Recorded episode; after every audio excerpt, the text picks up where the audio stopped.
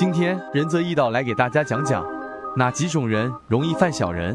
一、流年不上者，命书言：富贵虽定于格局，穷通全在运线。如常言，命好不如运好。运主大运，流年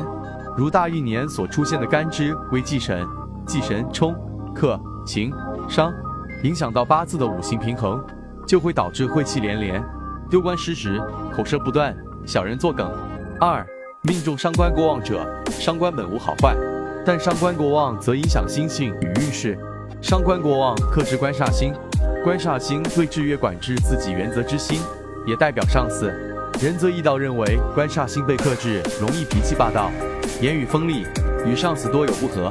且自身缺点较多，不愿改正，所以在人生运势方面，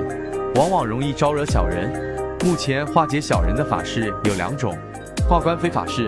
此法事是用招惹官非之人，当人行至某些遇事时，会招惹官司诉讼，运用各种法门，奉请众位仙师协助，以化解官非，治小人法事。此法事适用于工作上，你的为人处事得到上级的认可，小人们会嫉妒你，在背后说是非，